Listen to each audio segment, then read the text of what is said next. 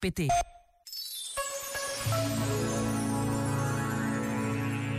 Sobre o caminho individual e único de cada um, escreveu o Papa Francisco: Não serás santo, nem te realizarás copiando os outros.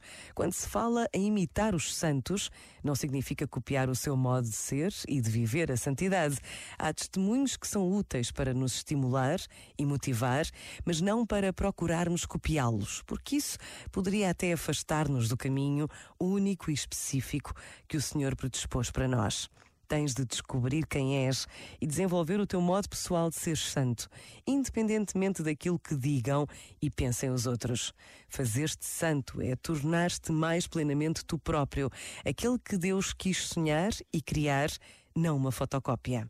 A tua vida deve ser um estímulo profético que sirva de inspiração para os outros, que deixe uma marca neste mundo, aquela marca única que só tu poderás deixar, ao passo que, se copiares, privarás esta terra e também o céu daquilo que mais ninguém poderá oferecer no teu lugar.